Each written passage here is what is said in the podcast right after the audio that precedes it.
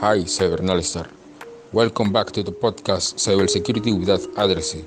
Get comfortable and get the starts. In this opportunity, I will talk about the PCI Data Security Standard.